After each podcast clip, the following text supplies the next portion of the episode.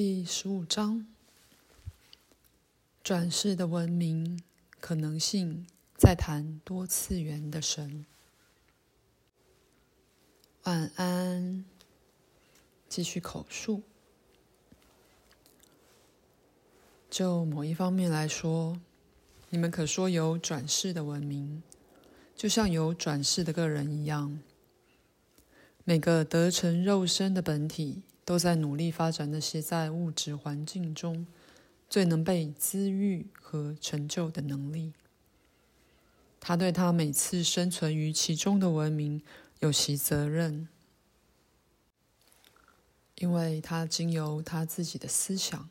情感和行动铸成了这个文明。他由成功中学习，也由失败中学习。你以为实质的历史是自穴居人开始，一直继续到现在，但还曾有过其他伟大的科学文明。有些在传奇中延吉，有些完全不为人知。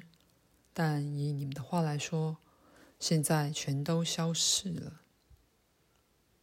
在你们看来，你们作为人类，仿佛只有一次的机会来解决你们的问题，或被你们自己的侵略性、被你们自己的欠缺了解和灵性所消灭。就像你被赐予了许多次生命来发展与完成你的能力。同样的，给予过整个人类的，也不只是你们现在所熟悉的这一个单线历史发展。转世的结构，只不过是这可能性这一整幅画的一个面而已。在其中，你拥有所有你需要的时间，以发展那些在你离开轮回以前所必须发展的能力。一批又一批的人们在各个不同的转世活动周期里，遭遇过一次又一次的危机，达到过你们的物质发展水准，而他们不是超越了词典，就是毁灭了他们那个特定的文明。在这情形，他们被给予了另一次机会。他们不只在无意识层面知道他们的失败。并且也知道其背后的原因。于是，他们在形成新的原始集团时，在心理上会比别人的领先一步。其他那些解决了问题的人类，离开了你们的地球，而到物质宇宙的其他点去了。不过，当他们到达那种发展水准时，他们在精神上与心灵上都已臻成熟，而能利用你们现在对之一无所知的能量。地球对他们来说是传说中的老家，他们形成了新的种族和人类，在身体上已不能适应你们的大气状况。不过，只要他们一天居住于物质的实相。他们便还在轮回中。可是，这些人中有一部分发生了突变，而早已离开轮回了。那些已离开轮回的，已进化到他们原来就是的精神体，你懂吗？他们已抛弃了物质形体。这一群本体对地球仍有很大的兴趣。他们给他支持和能量，在某方面来说，他们也可被认为是地球的神明。在你们的行星上，他们曾涉及在亚特兰提斯之前很久的三个特定文明。那时，你们的行星本身，事实上是在一个与今天有些不同的位置上。约瑟说：“你是指一个不同的运行轨道吗？”赛斯说：“目前暂且用‘位置’这个字，尤其是对你们所知的三个其他行星的关系而言，地球的两极倒反了过来。顺便一提，在你们行星的历史中，有三段长时期是如此。这些文明都是高科技的。事实上，第二个文明在那方面比你们自己的要高明得多了。声音受到有效的多的利用，不但是在医疗上或战争中，还被用来作为车辆的动力，用来运送物体。声音用来运送笨重巨大的东西。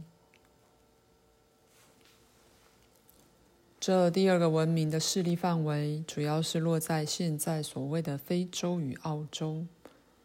虽然在那时不但气候完全不同，陆地的分布依然。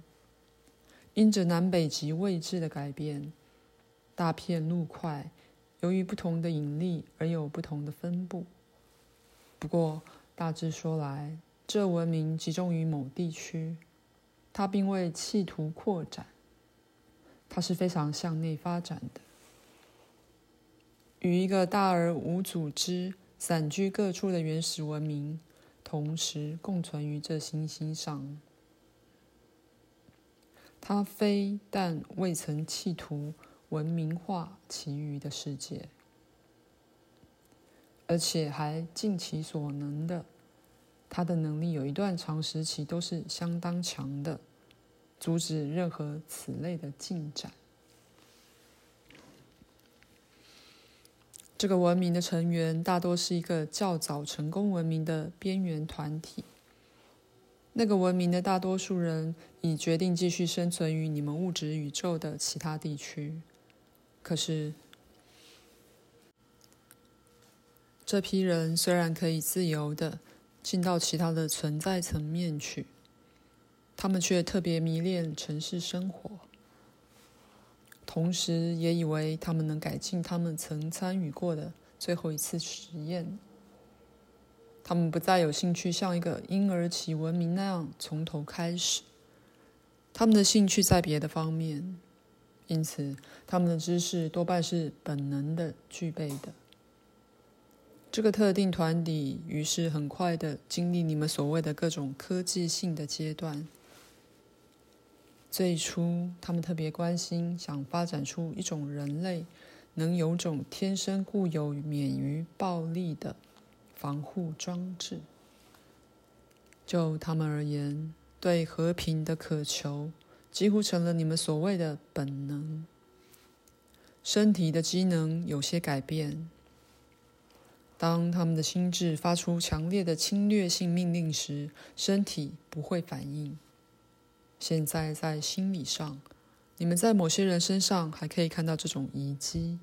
在他们想对别人施以暴力行为之前，他们会晕倒，甚或攻击他们自己的身体系统，因而阻止自己去施暴。因此，这个文明不去干扰围绕在他们四周的土著。不过，他们却曾派出自己团体的成员去住在土人间，与之通婚，希望如此能和平的改变人种的生理。他们把在你们的时代里被发现为暴力的能量用在其他的追求上，但这种能量开始反扑他们。他们并没学到如何应付暴力或侵略性。他们只是企图在生理上把暴力去掉，却发现这引起了新的纠葛。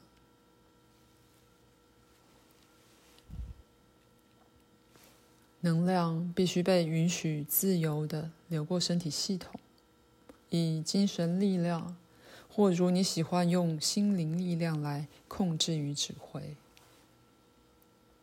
身体上的改变造成了对整个系统的一种压力。创造性的机能和基础被扭曲成了侵略性意念，去付诸行动的冲动，而未被了解。以某种方式来说，呼吸本身即是一种暴力。他们把意志力预设在人生里，结果成为一个互相控制、动弹不得的系统。在其中，行动的必要冲刺真的变成不可能了。一个过度讲究良心的意志性的身心状况于焉形成。在其中，人这有机体的天然求生需要，在每一方面都受到了阻碍。在精神方面，这个文明很有进步。它的科技极为活跃，并且在向前推进。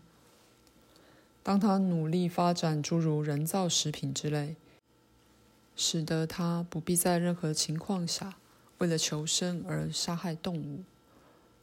同时，他试着不去破坏环境。它完全没经过你们的汽车和蒸汽发动的交通工具的阶段，而很早便集中注意力在声音上，这种声音是人耳所听不见的。这个文明是叫做鲁曼尼亚，这名字本身在传奇里流传下来，而在较晚的时候又被用到。在肉体上，鲁曼尼亚人是个非常瘦弱的民族，但在心灵上却是。若非极有天分，便是完全平庸。你知道，在有些人预设的控制，引起了在各方向能量如许的阻塞，以致他们天生的高度心电感应能力也受到了伤害。他们在自己文明的四周形成了能量场，因而把自己孤立于其他团体之外。可是他们没让。科技毁灭自己，而越来越多的人觉悟到这个实验并没有成功。有些人在肉体死亡之后离开了，去加入以前那个成功文明的那些人。他们已移居到物质宇宙内的其他行星系统去了。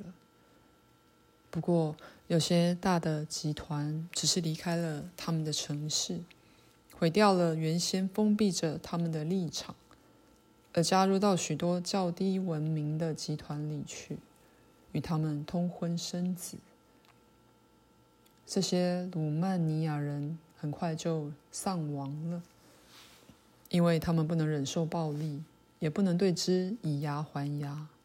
不过，他们感到，也许他们变种的孩子结果会较少暴力倾向，而却没有他们天生固有意志性的。控制神经反应，这个文明实质上就这样灭亡了。有少数变种的后代稍后形成一个小团体，在下一世纪，好像巡回者那样，在那一带与大群动物结伴游荡，他们相互照应，而许多半人半兽的古老传说。就是由这些古老交织的记忆代代相传下来的。事实上，这些人作为第一个伟大文明的遗种，内心里永远保留着对他们来源的潜意识记忆。我现在说的是鲁曼尼亚人，这乃是在科技上他们要进的那么快的原因。但因为他们的目的是如此单纯，避免暴力，而非好比说建设性的和平发展创造潜能，使得他们的经验非常偏颇。他们被这样一种对暴力的恐惧所驱使，以致他们根本不敢给身体系统自由表达它的机会。这个文明的活力因此很弱，并不是因为暴力不存在，而是身体上能量与表达的自由，在某些特定路线即由外界自动的被阻隔掉了。就人间而言，他们很了解暴力的邪恶，但他们否定了个人以他自己的方式学到这一点的权利，因此。阻止了个人创造性的用他自己的方法，把暴力转到建设性的领域去。在这方面，自由一直被放弃了。就如一个小孩从母亲的子宫出生之后，有一阵子他的身体对某些疾病有抵抗力。同样的，在他出生后，也有一段很短的时间，他被保护，免受心灵上的灾害，而且也为了使他心安，他仍保有前世的生活与地点的回忆。因此，有好几代鲁曼尼亚人由深藏在潜意识里对过去文明的记忆所支持，但是最后这些记忆开始减弱了。他们曾保护自己免于暴力，却非免于恐惧，因而他们得遭受所有平常的人类恐惧，并且这种恐惧还被加强了，因为在肉体上，他们即使是对大自然也不能有暴力反应。如果遭到攻击，他们必须逃跑。打或逃的原则并不适用。他们只有一个办法，就是走为上策。他们的神的象征是男性，一个强大、身强力壮的男性形象，因此可以保护他们。既然他们不能保护自己，多年来，他随着他们的信念而演化，在他身上，他们投射了那些他们自己无法表达的特质。很久之后，他以老耶和华的身份出现，成为保护选民的愤怒之神。为了上述的理由，这些人对自然力的恐惧最初是极为强烈的，而在人们与滋养他们的大自然力之间，造成了一种分离的感觉。他们不能信赖大地。因为他们不被许可去对抗其中的暴力而保护自己，他们广博的科技和伟大的文明大半是在地下的。如此说来，他们是原始的穴居人，他们也是经由山洞才出得了他们的城市。洞穴并不只是无记忆的土人蹲在里面以求庇护的地方。他们尝试通到鲁曼尼亚人城市的门户，在这些城市被弃了许久之后，后来的未开化土人找到了这些洞穴与开口。在你们现在所谓的石器时代，那些被你们认作老祖宗的穴居人，常常不是在天然形成的粗陋山洞里，而是在洞后机械创造的甬道。